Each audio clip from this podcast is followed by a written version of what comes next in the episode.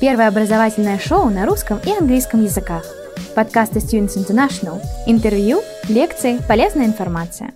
Yeah, so what I'm going to do is give a real introduction to Scotland.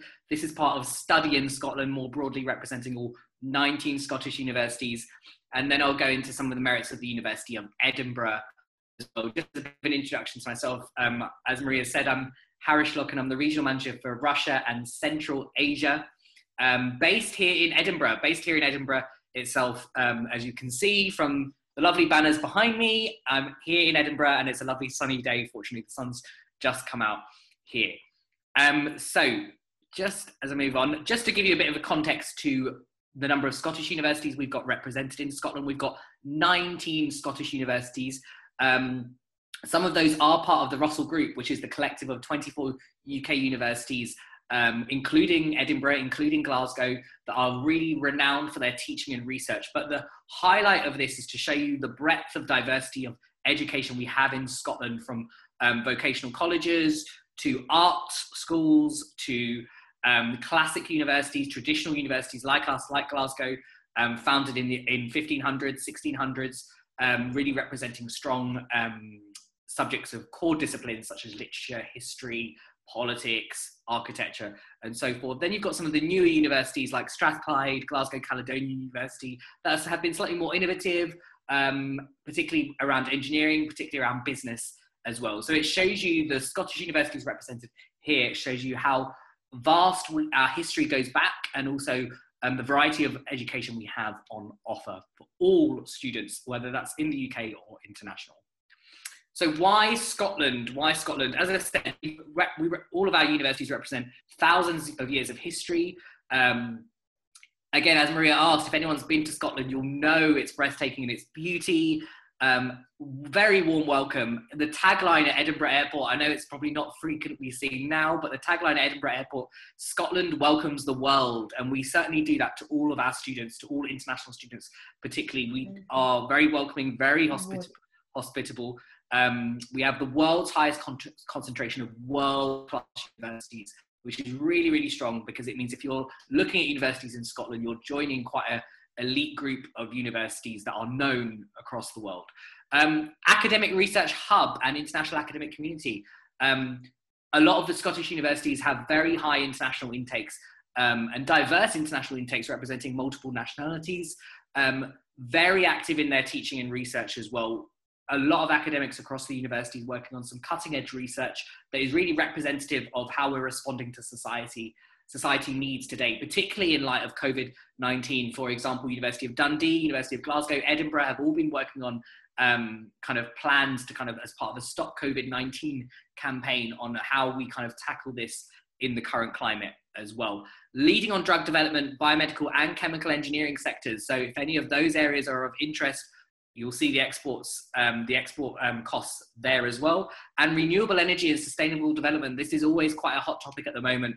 Um, 68% of the nation's energy derives from wind or hydro or wave power. So it shows you if you're looking at those kind of subjects, you're really kind of getting some world class access there.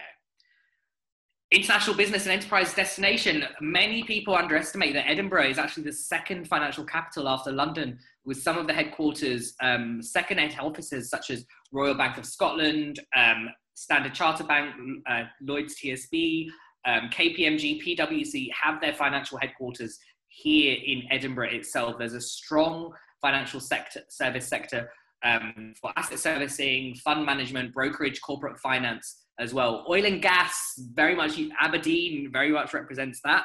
Um, very high, very high um, oil and gas sector, life sciences and creative industries as well, as well as the space sector, um, particularly within um, other areas of computer science and data-driven innovation. Also, so we're very much on kind of um, on our growth of kind of um, the next thing, the next big thing. The next thing, festivals. Festivals, tons of festivals. Edinburgh itself is known as an an is a festival city with usually in normal circumstances a festival held every month of the year. If we were na- if we were in this month, we'd be celebrating the Jazz Festival. But next month would have been um, Edinburgh's largest arts and cultural festival that's been going for the last 70 years or so. Is the Edinburgh Fringe Festival.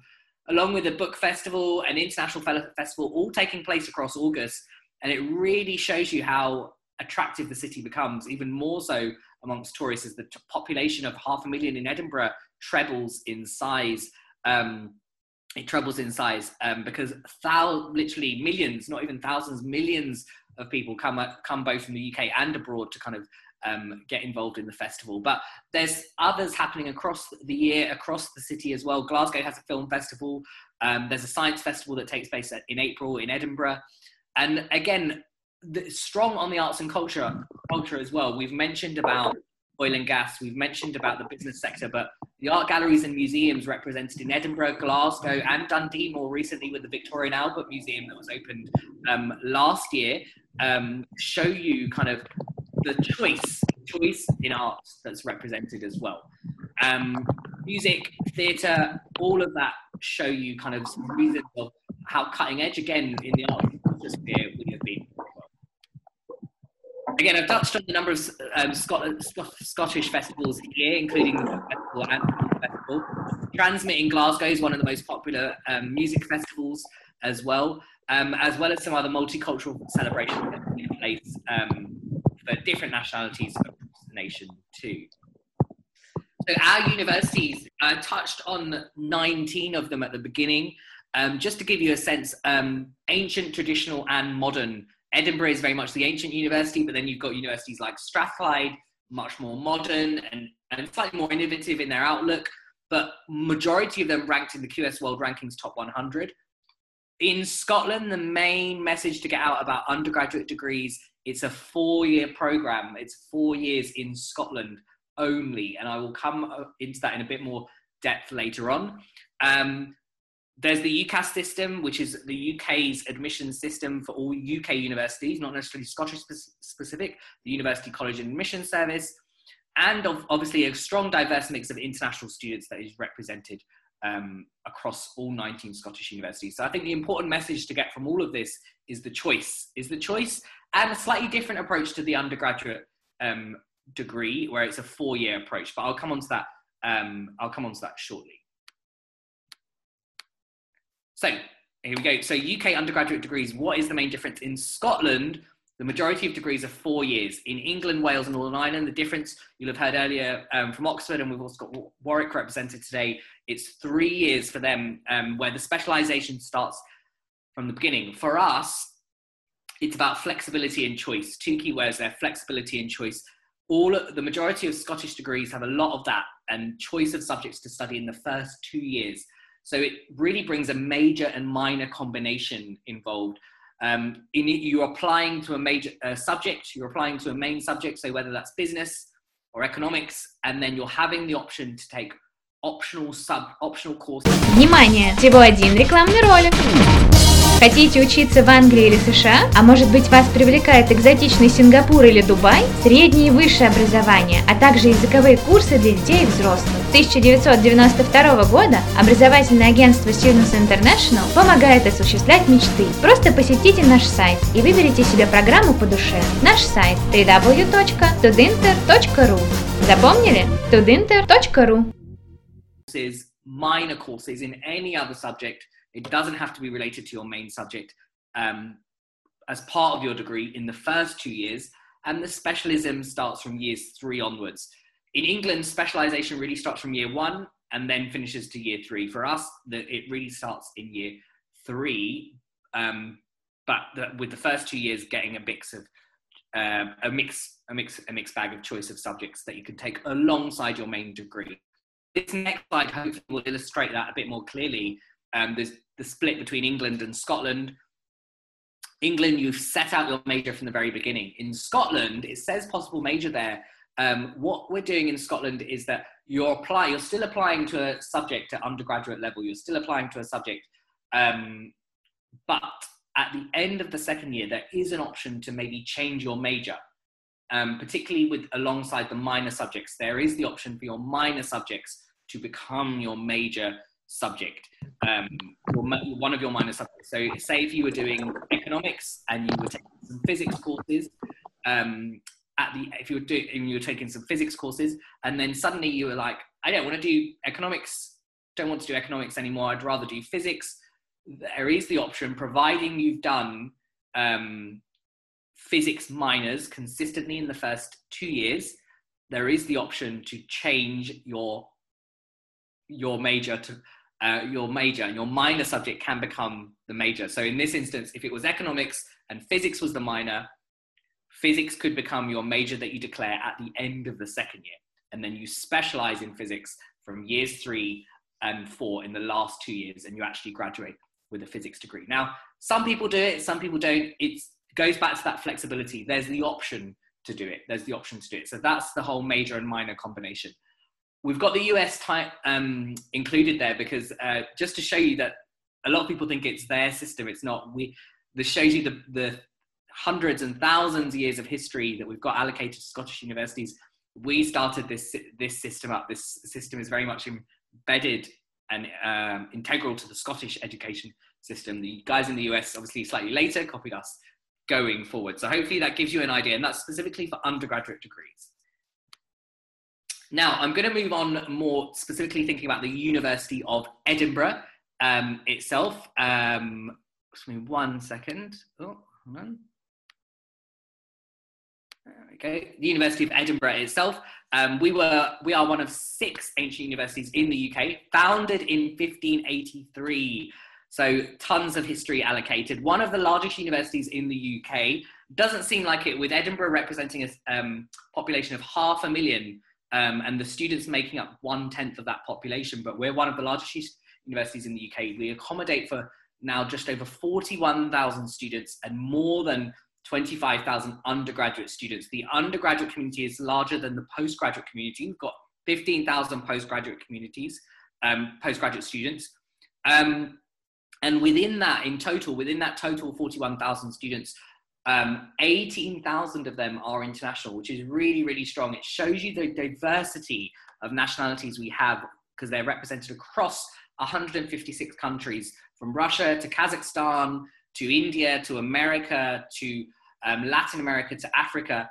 Um, there's breadth, there's a range of diversity there. So it is a kind of a split. It's just under half of our student population is international. So there's a strong cultural exchange here in um, with students who study here at the university academic student ratio this is we know this is very important. Um, one to five usually um, not in obviously in le- not in lectures but in small classroom settings one to five you get that um, engagement with our academics. They want to they want to hear your opinion. They want to kind of get your insights. Um, you, you do get to express that. Employability for universities like ours a russell group university strong in teaching strong in research very employability rankings, top 10 in the UK and top 100 in the world. Now, just a bit of insight into Edinburgh and Russia, the links the university has with Russia itself. Um, we've currently, very proud to say, we've just got under 100 students currently studying from Russia at the University of Edinburgh right now. So those are a mix of undergraduate students, postgraduate students doing master's degrees, and PhD research students. Majority of, most of those students in that 98 will be um, will be postgraduate students, popular subjects including um, business, uh, human resource management, entrepreneurship, um, some engineering related subjects. We've also got some popular linguistics courses that have been chosen as well. We have a Princess Dashkova Russian Center that were um, Center for Russian Studies that was established um, a long time ago here at the university, and that really brings together the cultural um, exchanges from between Russia and the UK, as well as anyone looking to study Russian studies as well. We've got very strong links with the Higher School of Economics in Moscow, and I'm very pleased recently to say St. Petersburg University as well that have facilitated exchanges, both from students incoming from Russia um, and visiting students here from Edinburgh going over there as well. So really building that exchange and relationship with the university through our students. Alumni engagement, we've currently got over 280 contactable alumni um, there's a small alumni community um, that exists that has been set up um, by one of our alumni ambassadors, and 135 um, of those alumni are currently living in Moscow. And during normal circumstances, they would they do informally meet up, chat, connect. Very very good at kind of um, self-sufficiently connecting themselves and bringing together even alumni from other parts of um, the wider region, including parts of Central Asia, who are now living in Russia, bringing those guys together as well. So that gives you a bit of a sense of where we are with um, our relationship as a university um, with Russia itself. In terms of us on rankings, um, we're first in Scotland for research and fourth in the UK, according to the Research Excellence Framework, um, which is really kind of um, does an audit on all publications, academic publications that are being produced um, based on uh, current research that's active and live. So that's really, really strong. Currently um, now ranked top 20, number 20 in the QS World University Rankings 2021. So it shows you we've consistently had that ranking. And if you look at the other universities in that top 20, so Yale, Columbia, it shows you that quality is still there for us as well. Just to give you a bit of examples on our research and how, why, how and why we are world leading and groundbreaking in that. Um, three examples here that show you our research really through time and how responsive we've been to the current to the to climate to society. Um, Dolly the sheep. Many of you will be familiar with Dolly. She recently she actually celebrated her birthday 20, tw- just over 20 years now. She's um, the incarnation of, of Dolly's. Professor Sir Ian Wilmut started the whole cloning process. Um, we've also got Professor Higgs. He's is an academic, still active, but not doesn't teach um, Higgs boson particle theory. For those of you very active physicians, um, physicists, there, you'll know what I'm talking about. The Hadron Collider. Um, developed uh, the theory of the Higgs boson particle in the early 1960s, and probably most recently, um, Professor Harald Haas uh, in our School of Engineering developed and coined the term Li-Fi, a wireless connection 100 times faster than Wi-Fi. Really kind of um, really innovative work here um, that is highlighted in countries like India, in the US, um, and China, showing kind of um, using kind of solar panels, using light to kind of really get a, develop a faster wireless connection. Um, so this really is to show you our research through time, from cloning to Li-Fi, how quick we respond as an institution.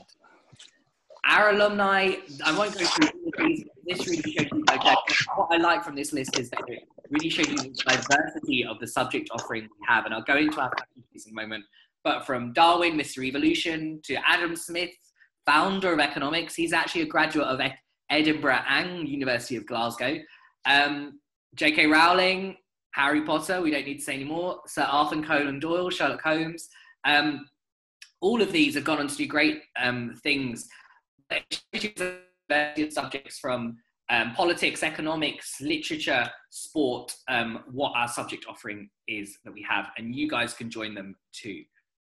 The university in the city now, across all the Scottish universities, some will be campus like, some will be campus based, which are very enclosed. So Glasgow is one that's very enclosed, or some are just integrated within the city. So Strat- University of Strathclyde is very much part of the city and the city of Glasgow. And that's for us in Edinburgh, that's the same for us.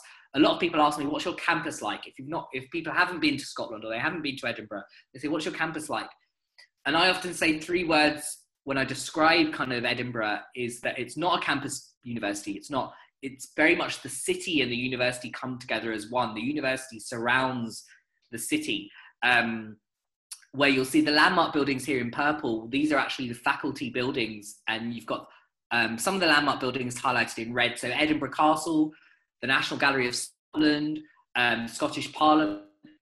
These these buildings kind of it's 15, 15 to 20, 15 minutes at a leisurely leisurely walk, 15 minutes at a leisurely walk I often say Edinburgh as a city is very convenient and accessible, and this demonstrates that um, in that you can get from A to B very quickly. Um, you're not there is an excellent transport network. You can there are but there are bus facilities. There are, you, you can get bikes, but you really can find your way quite easily and navigate your way quite easily around the city through walking. Um, so that it really is both the geography with the university and the city both come together as one. So we're not a campus based um, university. The faculty setup, what do we have on offer? So we are made up of three different colleges or faculties that maybe you may know as. Um, our largest being the arts, humanities and social sciences. We've got medicine and veterinary medicine, which is our only co-joint medical and veterinary medical school in the UK. Uh, and our science and engineering. And I'll go touch on these in a minute. All of these are represented by 21 different schools, all research active, all of our academics heavily involved in research. 500 undergraduate degree programs and over 300 postgraduate taught master's degrees available. It shows you the diversity and breadth of our offering um, of what we have available to you. There's a lot um, that you can choose from in terms of pursuing kind of your further education with us. Um, our College of Medicine and Veterinary Medicine um, is, as I said, the only co-joint one in the UK. Um, veterinary medicine, we're the highest ranked in the UK, number one in the UK for medicine. We have a six-year degree program for medicine, um, limited number of places for international students, but very popular. Um, and we also look at clinical sciences and common causes of diseases, infectious diseases as well, and five research institutes represented here. Our College of Science and Engineering, really strong in its research, number of faculties represented here, but I won't go through all of the major disciplines um, that are very popular for us include computer science, which we're currently fourth in the UK and 14th in the world. For a lot of work is going on um, and research going on around artificial intelligence, big data, data-driven innovation. Um, very popular on that. Engineering, civil and mechanical, very popular that we offer as well. And then lastly, it's not actually here, but lastly, the College of Arts, Humanities and Social Sciences, our largest college, represented by 12 different faculties. Um, but popular ones in this that have been popular for our Russian students include psychology, linguistics, um, law, business, particularly in programs such as human resource management. Um, these are all represented under the College of Arts, Humanities and Social Sciences masters. This will really apply to most master's degrees in the UK. It is intense. A master's degree in the UK is one year um, of intense 12 months full time study. It's split across two semesters. We run a two semester system, two 10 week semesters that leads to a dissertation, a final project at the end. But there are um, some of our master's degrees have that benefit of optional courses or mix of core compulsory courses and optional courses you can take. That's a popular reason why a lot of students choose us um, because they get to choose some of the modules they're taking in their um, LLM, their law master's degree, or some of their business degrees, and opportunity for interdisciplinary study as well. We're very big on that at the moment, looking to combine varying subjects within the social sciences and STEM, science and engineering, bringing those together to really enrich the learning process. And the, master, the master's degrees that we're developing or that are in that are already established are changing slightly in the curriculum content um, to really give a different alternative to the way we view the world and the way we approach um, certain, discipline, certain disciplines as well that allow for transferable skills and also preparation for further research too. And just to touch on this, as most universities would, um, very strong on the clubs and societies, over 60 sports clubs, and 300 student-led societies as well. Really, really strong. In ter- and these are all represented by um, societies of nationality that bring nationalities together, um, subject specific societies such as the Economic Society, or some just for fun, a Quidditch fan club to represent the Harry Potter fans um, as well. Anything you can take your pick, and that really enriches the student community here at the university as well. So that's it from me. I know we're going to break out shortly. Um, so I'm based, as I said, I'm based here in Edinburgh. We work directly with um, Students International um, to kind of support students on the, kind of the enrolment process. Um, so again, any questions you can get in touch with them or uh, my contact details are here as well. So thank you very much, uh, everyone. And uh, big thanks to Maria for um, inviting me on to today's session. Thank you very much, Harish, for the presentation. I'm really happy that you managed to join. And before we set off to the breakout room, we can uh, answer a couple of questions here, and then we move on. But before we proceed, I'll just um, make a quick note to our listeners, if you don't mind. Э, in Russian, I mean. Эм, дорогие друзья, э, у нас сейчас буквально пара вопросов э, прозвучит в общем времени, да, затем вы получите приглашение присоединиться в отдельный сессионный зал, где мы продолжим отвечать на ваши вопросы, да, у нас уже следующие спикеры эм, подключились и готовы делиться с вами а, своим опытом и советами. Поэтому, друзья, у вас столько всего интересного сегодня. Мы вам прям по-хорошему завидуем. So uh, we um, we are moving on back to questions, like one question, and then we will proceed uh, with the breakout room. So, and I, obviously, I'm going to pick the mo- the cheekiest question we have, obviously, right. of course. So, Anna is wondering, so what how you can um, comment on the perks of studying in Scotland rather than Northern Ireland or England? Very, yeah, that's a very that is a very deep question, but very interesting question at the same time. Um, I think, and this is more representative not just of Edinburgh. I think it's more. It really depends on what she would like to study as well. But I think for the Scottish system and the Scottish universities, it's that flexibility and choice. Like I said, both at an undergraduate level with the four-year degree approach, but at the master's level, we know one masters are one year across most UK universities. But a lot of our master's degrees, increasingly so, are, are um, electives, so optional courses. So it really allows you to prescribe your own curriculum. Um, so there will be maybe a couple of compulsory courses available, but you'll get to prescribe the rest of it um, through a range of courses available within the actual degree itself. So I think it's, I think I would, yeah, it's the flexibility and choice on both, on both at both levels there. Does that answer the question? Uh, yes, pretty much. Uh, is there like anything you could add in terms of location or accent or anything else that I haven't mentioned yet? Yes, good. and make it even trickier for you. That's very yeah. I mean, Edinburgh, I would say for us as a city is safe. It's very safe. It's regularly voted a safe city. Um, the convenience I mentioned as well.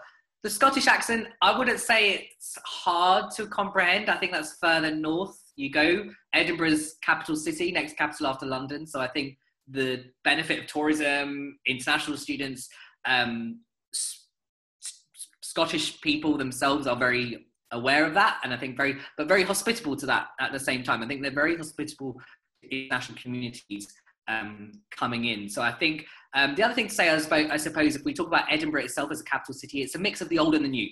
Mix of the old and the new. Com- compare a capital city like Edinburgh to London, which is very much um, vibrant.